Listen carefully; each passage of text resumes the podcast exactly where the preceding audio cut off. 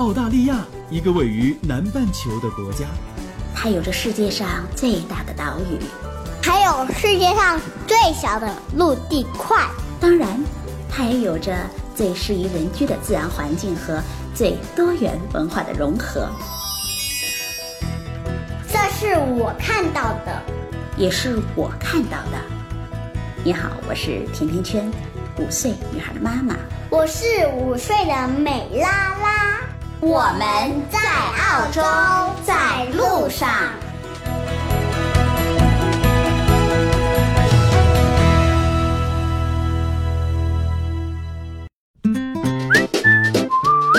二零一八年一月，甜甜圈在澳大利亚的悉尼向大家问好。时间过得很快，二零一八年就这样来了。在这儿，先祝愿所有的小伙伴们，二零一八年心想事成。圣诞连着元旦，我休了一个长长的假期。我的新年跨年夜是在塔斯马尼亚的 Golden River 游船上度过的。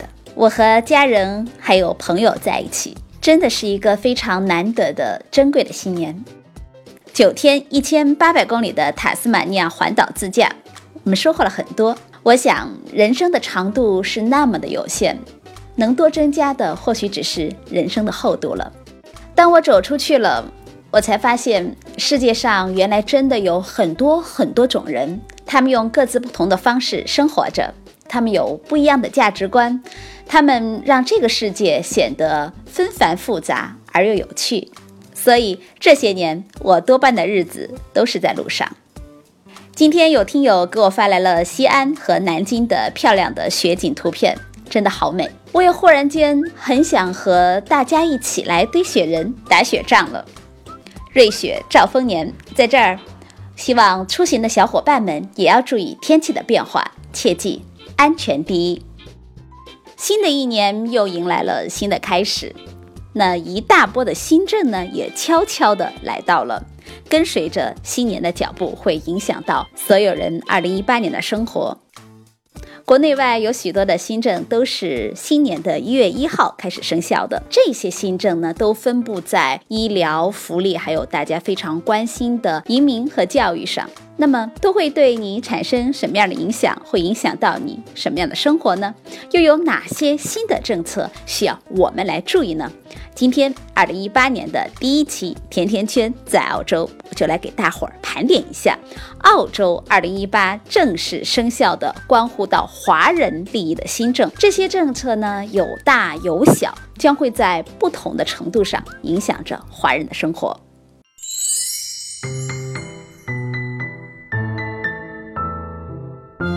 来看看大家都最关注的签证和签证费上调的事儿。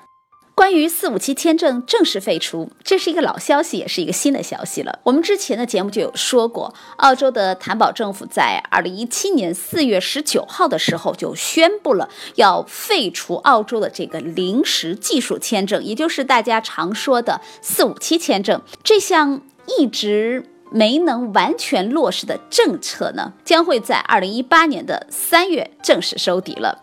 那也就是说，从二零一八年的三月开始，现在的四五七签证的持有人，如果不在中长期的职业名单上，就不能够申请四五七签证了。而目前的四五七签证计划也将会被废除，并由新的 TSS 签证计划来取代。TSS 签证呢，会允许逗留长达两年或四年的时间，用来弥补澳洲部分岗位人才不足的问题。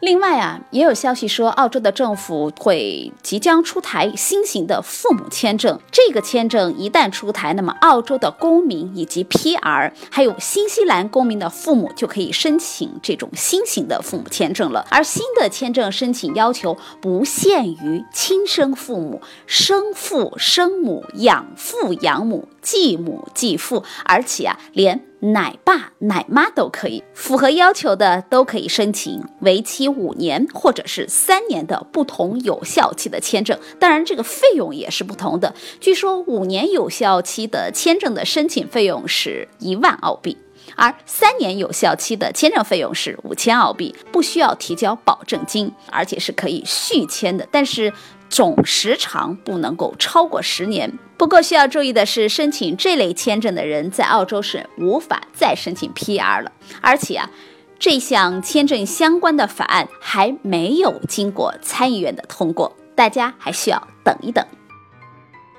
说了这么多。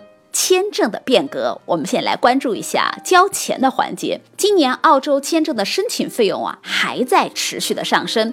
从二零一七年的七月一号开始，这个费用已经上调了百分之二到百分之四左右了。所以，二零一八年之后想要申请签证的朋友们要注意一下各个价格的变化。接下来又是关于花钱的事儿了，我们来说说外汇的新政。从二零一八年开始啊，国内外汇的额度也有所调整了，所以留学生要记得通知你的父母，跨国交易也要记得整理账户。需要注意的是，每人每年境外取现的最高额是十万元。从二零一八年开始啊，个人通过中国的银行卡在境外取现额度也由每卡每年不超过十万变成每人每年不超过十万。那也就是说，从今年开始，哪怕你有一千张的银行卡，也只能以自己的名义提现金额是十万元之内了。因为国家的外汇管理局发布了《国家外汇管理局关于规范银行卡境外大额取现交易的这个通知》了。这个通知呢，是为了规范银行卡的境外大额提取现金交易，来完善跨境的反洗钱的监管。那么，在二零。一八年的一月一号起开始正式的实施了，其中最最重要的一条，大伙儿一定要记住的是，个人持境内的银行卡在境外提取现金，本人名下银行卡合计每一个自然年度啊，不得超过等值十万元的人民币。不过总的来说，外汇局是非常的支持个人持卡跨境的合规使用的。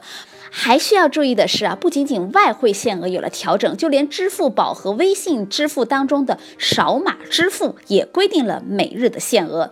因为央行有最新的发布通知啊，扫码付款会根据风险的等级设置不同的额度。那其中静态扫码付款每天就不能超过五百元。再来关注一下奶爸奶妈们最最关心的奶粉的新规。在二零一七年十二月一号的时候啊，中国就出台了婴幼儿奶粉零关税的政策，这就使得羊奶粉啊可以准备挺进中国市场了。那一般来说呢，打了一巴掌会给一颗糖的这个套路是非常常见的。可是啊，先给一颗糖，再打一巴掌的这个套路，还真的是有点新鲜。这一次就是这样。那婴幼儿奶粉呢，刚刚免了关税，但是又推出了奶粉的新政策。也就是说啊，从二零一八年的一月一号开始，在中国境内生产或者是向中国境内出口的婴幼儿配方奶粉，必须要取得。婴幼儿配方乳粉产品配方注册的证书，也就是进口的奶粉呢，如果在二零一八年的一月一号之前没有取得这个配方注册证书的，那最多销售的最后一批奶粉的保质期结束，是什么意思呢？翻译一下，也就是说，现在我不收婴幼儿奶粉的关税了，但是我可以不让你卖。截止到现在啊，已经有一百一十一个工厂，二百六十八个系列的七百九十五个配方通过了注册了。但是非常遗憾的是，多个的奶粉品牌当中，并没有看到很多华人爸爸妈妈们特别钟爱的贝拉米、爱他美、可瑞康，还有 A 二等澳洲知名的婴幼儿配方奶粉的品牌。这就意味着，在他们拿到许可证之前，这些品牌呢是没有办法用正规的渠道出现在中国商场的货架上的。硬性的规定的出台呢，一定是有利有弊的。代购们这一次是不是在笑呢？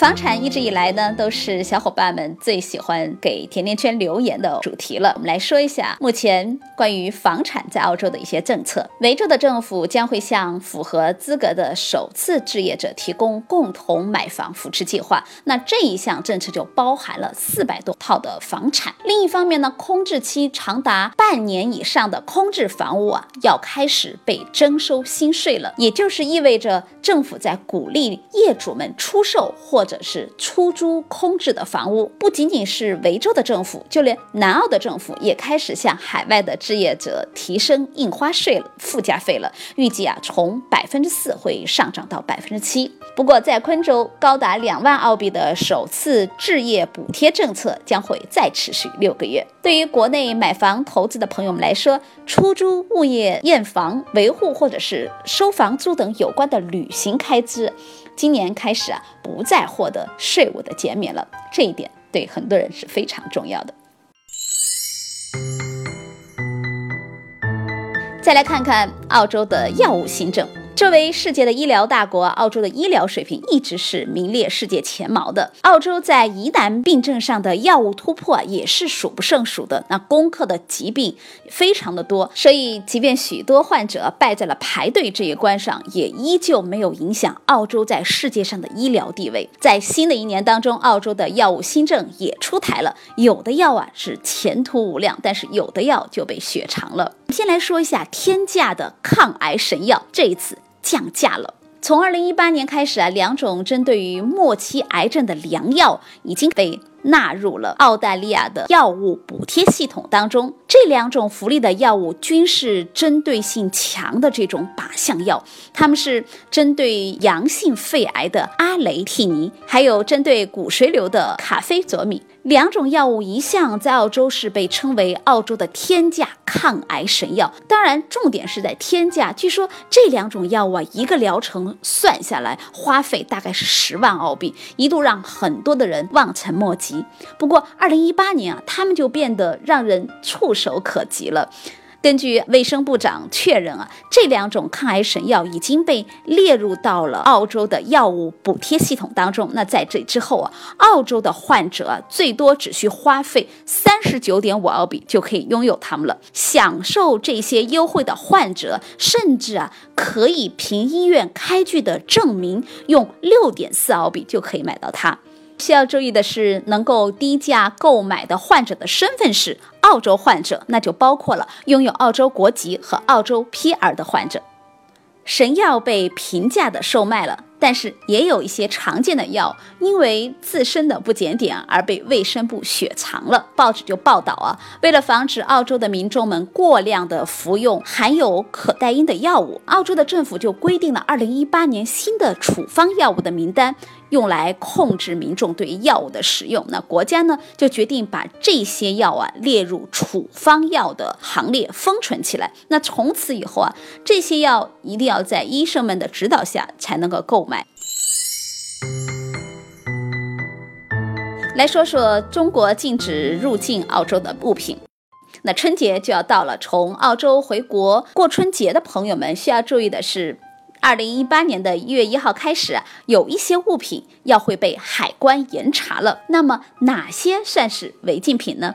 在这呢，我给大家先列举一些动物，还有动物产品类，就包括这种活体的动物，但是猫和狗是除外的。还有肉类、奶、奶制品、蛋类、燕窝、油脂类、皮毛类、动物性的饲料、植物，还有植物类的产品，就包括新鲜的蔬果了、烟叶了、种子。还有繁殖能力强的植物材料，这些物品啊，都已经成为了中国二零一八年一月一号开始禁止入境的物品。所以，小伙伴们在入境前一定要再三的确认一下自己是不是有带这些违规的违禁物品，以防呢还没有出去就先进去了。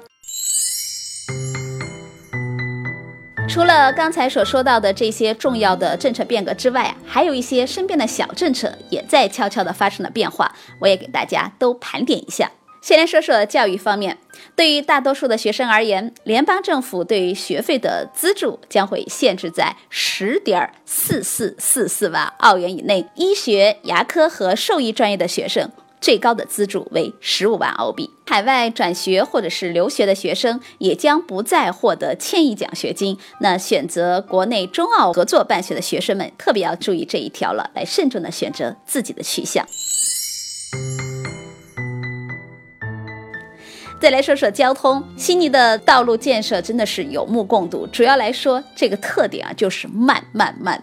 在这样的慢工出细活的道路啊，从二零一八年开始将要提高收费了。部分的火车会在今年年底停运，因为澳大利亚正在启动二零三六计划。那么，所以呢，从二零一八年年底开始，Aping 开往 Chatswood 的铁路线路将会暂时停运七个月。那受铁路封闭影响最大的三个主要车站将分别是 Macquarie Park、Macquarie University，还有 North Ryde。停靠这三个火车站的朋友们一定要提前做好准备。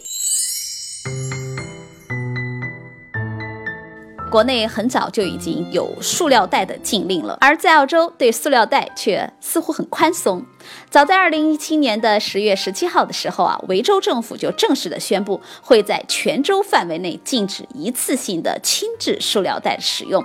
这就意味着以后我们去超市购物都得自己带个塑料袋了。woolworth 呢，除了布袋之外，还会提供更加耐用、可持续使用的塑料袋，但是是有偿的服务，每个需要一毛五分钱。西澳大利亚也会从二零一八年七月一号开始禁塑。新州啊，现在是澳大利亚唯一还没有采取行动禁止或减少超市塑料袋的地方。最后再来说说同性恋婚姻。二零一七年的十二月，澳洲通过了同性恋婚姻合法化的决定。从那时候开始啊，澳洲的同性恋婚姻。就得到法律和政策上的保证和扶持了。澳洲也正式的成为了全球第二十六个将同性婚姻合法化写进法律的国家和地区。而二零一八年的一月起啊，将正式的开放同性恋婚姻了。第一对同性恋的夫妇将可以在二零一八年的一月份完成他们的婚礼了。最后再给大家说一条好消息：澳洲的四大银行宣布废除自家 ATM 机跨行取款的手续费了。这恐怕是这一年来中让大家收到的最好的一个消息了。好，二零一八年的新政就盘点到这里，我们下期再见。今天就到这里了。如果你对澳洲的留学、移民、置业、投资、吃喝住用行有话要说，可以在节目的下方直接点击我要评论，或者。加甜甜圈的微信，FM 甜甜圈的全拼，F M T I A N T I A N Q U A N 就可以给我留言互动了。甜甜圈在澳洲给你说我看到的、听到的、经历着的和感受到的。我们下期再见吧。